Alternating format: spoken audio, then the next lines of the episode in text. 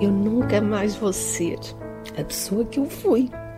E conseguir viver com uma pessoa que fazia tudo, que andava sempre disposta, é que eu perdi.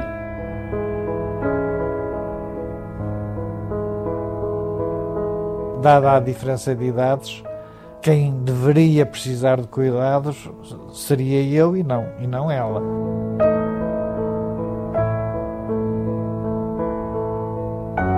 Vezes refiro que tenho dor, mas a família por vezes chegou assim, com quem diz, estás sempre a falar a mesma coisa, não é?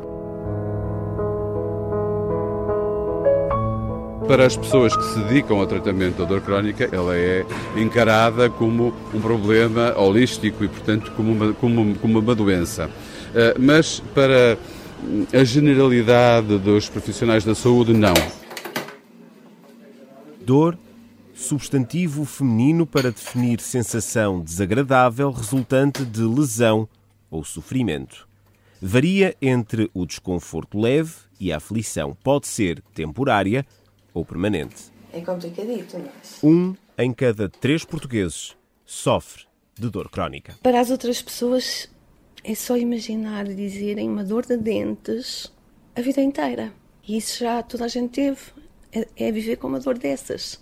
Eu, a mim, é, é a nível de coluna e também tenho vários problemas a nível da dorsal e cervical, portanto, é muito difícil porque a dor é pelo corpo todo. E lá está, sabe que esta coisa para quem é perfeccionista é muito mau. Alexandra está prestes a completar 50 anos, metade deles na esperança de que uma cirurgia à coluna pudesse acabar com a dor. A primeira foi há 25 anos. Correu muito bem, andei à volta de uns 10 anos bem, depois fui operada a segunda vez, que não correu muito bem, mas antes de ser operada essa segunda vez, fiz a ronda pelos médicos top cá da, da cidade. Pelo meio fiz radiofrequência, uh, fiz ozonoterapia, tudo o que havia. E depois, como não, não melhorei, tive que fazer então a terceira cirurgia e fui sofrendo. Até que fiz a minha quarta cirurgia, porque foi um médico que me disse as palavras que todos os doentes com dor adoram ouvir. E vai ficar sem dores. Mais uma operação falhada. Difícil é viver com um problema que se sente, mas que mais ninguém vê. Eu tomo um medicamento que geralmente as pessoas conhecem, aqueles Aldiar, que tem um bocadinho de tramadol e paracetamol. Uh, tomo umas gabapentinas e, uh, e morfina. Neste momento estou a fazer a morfina que é mais, mais pura, que é aplicada nas anestesias gerais. O desespero levou Alexandra a pensar coisas de que se arrependeu. Muita coisa que era normal deixou de se fazer, como trabalhar. Alexandra é oficial de justiça há 30 anos. Está em casa desde junho do ano passado e não sabe quando regressa. A junta da ADCE declarou-me incapaz para o trabalho, depois a Caixa Geral de Apresentações declarou-me capaz para o trabalho.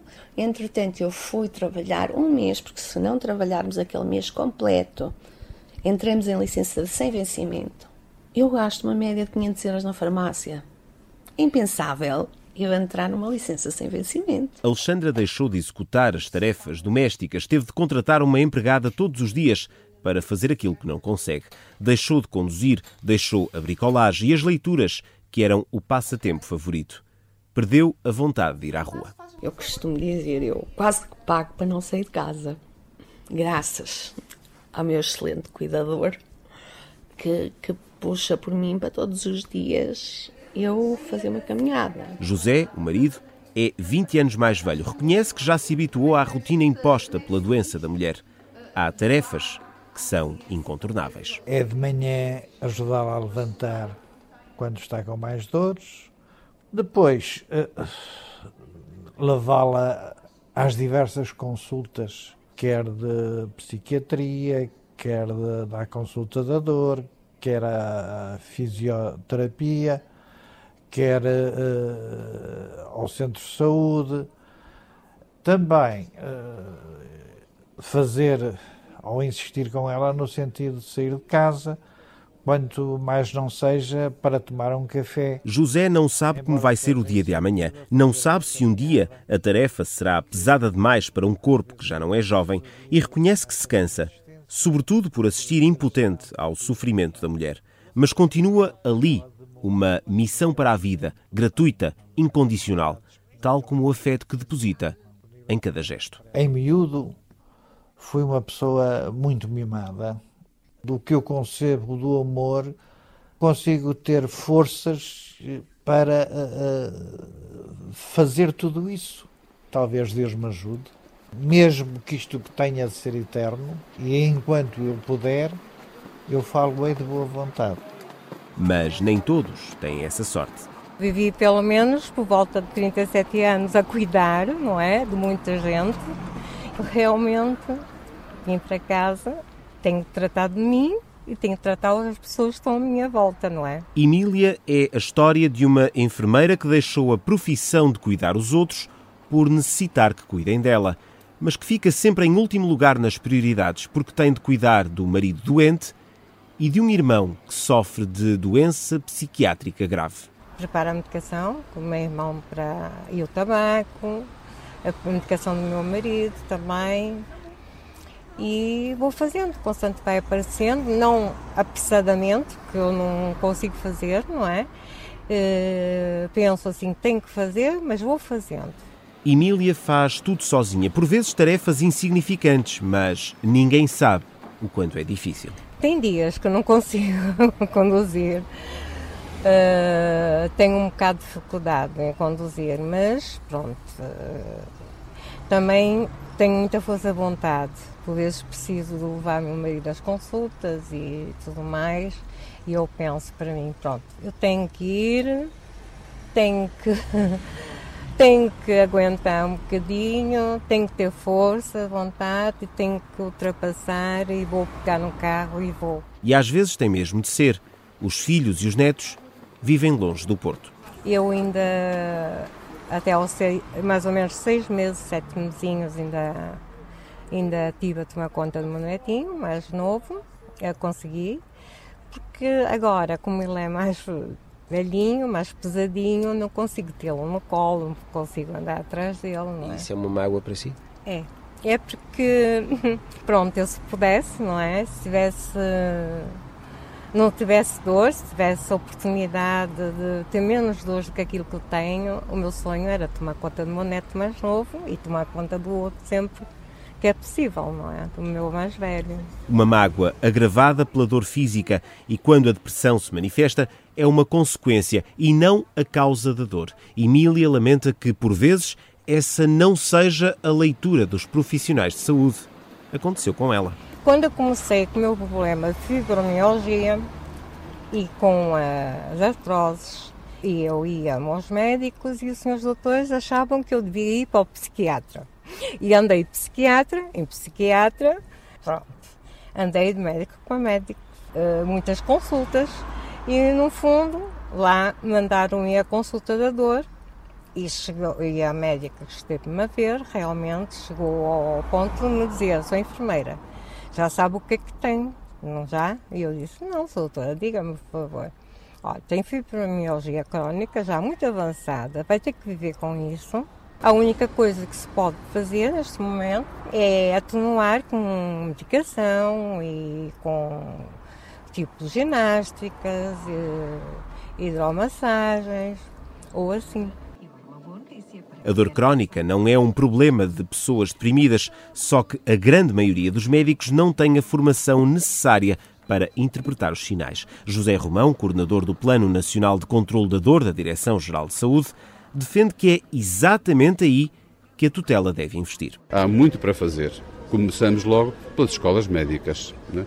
Os, os, médicos, os jovens médicos, saem das escolas médicas ainda hoje pouco sensibilizados para este assunto.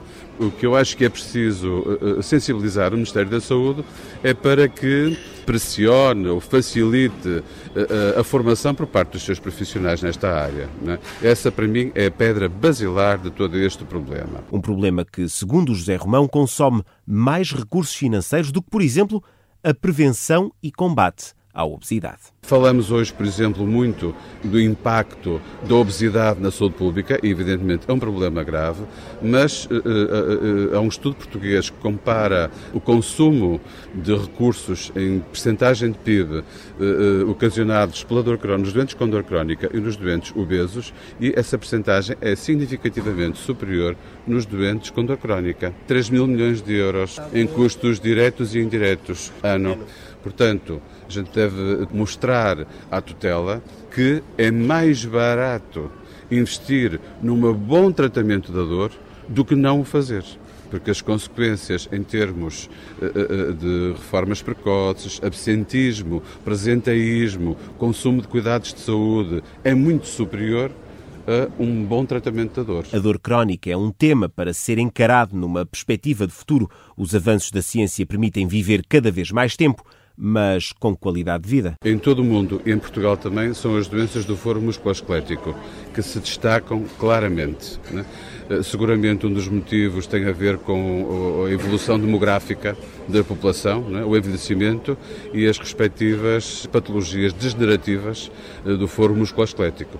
O que nos leva até também a pensar que, com alguma probabilidade, a prevalência da dor crónica tende a aumentar nos próximos décadas com o aumento da expectativa de vida que nós eh, continuamos a assistir. É? Para este especialista, a dor não é uma inevitabilidade, mesmo sabendo que não há ciência que permita reverter a degradação do corpo humano. Há também um, todo um trabalho a fazer junto da população para que invistam na sua saúde em múltiplas vertentes, também na vertente dor.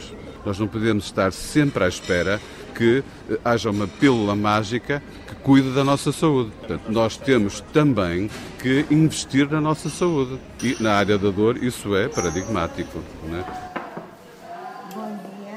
Prevenção antes da dor ou exercitar o corpo para mitigar o problema quando ele aparece. O cocktail de medicamentos é apenas uma parte da solução. O resto faz-se na fisioterapia. Anca para a frente, Alexandra. Anca.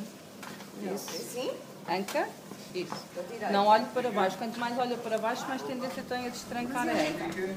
Alexandra faz duas sessões por semana no Hospital de Santo António. Paula Azevedo, a terapeuta, conduz a marcha. Nós estamos a reeducar o movimento para e com esta reeducação em simultâneo também trabalhamos o ganho de força muscular e, e o padrão outra vez de marcha de forma correta. Que é para não alimentar aquele ciclo vicioso do não movimento que vai levar ao desuso e quanto mais desuso, mais atrofia, mais dor. E isto é um ciclo vicioso, não é? Por isso temos que insistir no movimento. Aqui reconquista-se lentamente a capacidade de andar, resgata-se um pouco do bem-estar e da autoestima. Eles chegam debilitados fisicamente e psicologicamente, não é? Isto é um ciclo, são doentes que acabam por estar cansados de terem dor, são doentes que se isolaram, foram doentes que tiveram que deixar de trabalhar, que deixaram de conviver com os amigos porque não têm disponibilidade, porque têm dor. Em termos muitas vezes também familiares, não é? Isto, ter um familiar que todos os dias se queixa de dor também interfere com a dinâmica. Muitos acabam por não ser compreendidos, não é? Então são compreendidos e quem está à volta compreende no início e ao fim do tempo cansa. Agora, mais rápido e cada vez mais rápido, à medida das capacidades. Sete minutos a olhar para a frente. Alexandra caminha sem desviar os olhos do ponto de fixação no espelho, um passo atrás do outro. A doente que chegou à sessão a mancar caminha agora como se a dor não estivesse lá, como se nunca a tivesse sentido. No fim, o cansaço é recompensado. Alexandra está feliz. Sete minutos. Qual a primeira vez que fomos já é a segunda vez. Alexandra dirige a Associação de Pessoas com Dor, Força 3P. Nasceu na escola para pessoas com dor, que tem o objetivo de promover a qualidade de vida dos doentes. Uma iniciativa da Faculdade de Medicina da Universidade do Porto, uma rede de contacto e de entreajuda baseada na paciência, na persistência e na positividade. Para contagiar os outros, às vezes, basta um gesto, uma palavra para sair do fundo do poço e renovar a esperança. É tão importante os outros saberem que não estão sozinhos, se uma pessoa ficar a perceber isso e se conseguir ajudar essa pessoa, é um dia de ganho, é uma vitória.